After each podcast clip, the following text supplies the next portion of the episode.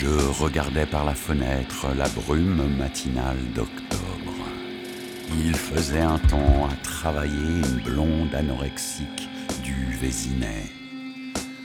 Moby Dick gisait au fond de son bocal et avait doublé de volume. Je passais le reste de la matinée à lui concocter un enterrement de première classe en récitant des passages de vingt mille lieues sous les mers au-dessus de la cuvette des toilettes. L'après-midi même, je jetais mon dévolu sur un hamster que je nommais Depardieu. Je lui choisis une jolie roue et une cage dorée. Le soir, nous avions rendez-vous. C'était son dernier jour de répétition. Elle repartait le lendemain.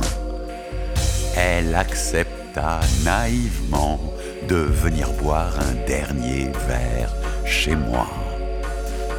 Après avoir gravi les six étages à pied, elle ne fit aucune remarque désobligeante sur l'état de mon appartement. Elle était définitivement admirable.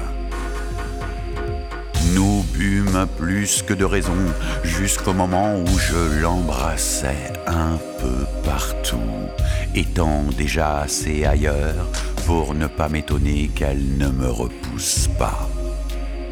Je me sentis ce soir-là comme un adolescent qui découvre pour la première fois le corps d'une femme.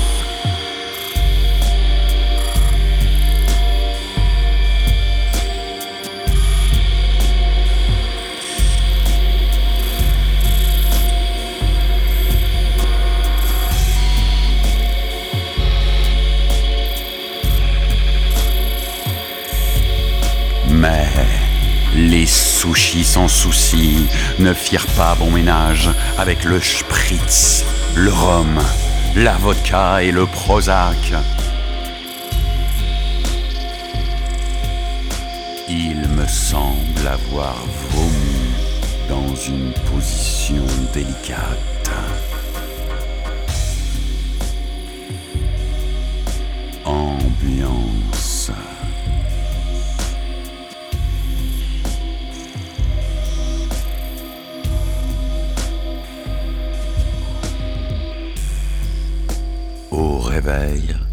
J'avais le vague souvenir que ça s'était moyennement bien passé.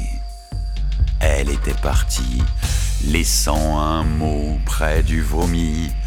C'est mieux si on s'oublie.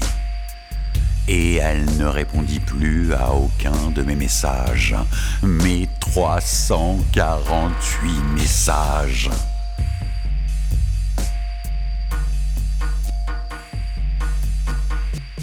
À la fin du mois, je me décidai en mode désespoir à visiter Maître Moussa, ingénieur explicateur des forces vaudou africaines, métro Château Rouge. J'en ressortais avec une bougie parfum Yassa pour le retour de l'être aimé et une tapenade de cafard pour les testicules. Puis je bousillais la fin du mois à engloutir des M&M's en regardant Depardieu courir comme un dingue dans sa roue? Je faisais désormais partie du clan des médiocres.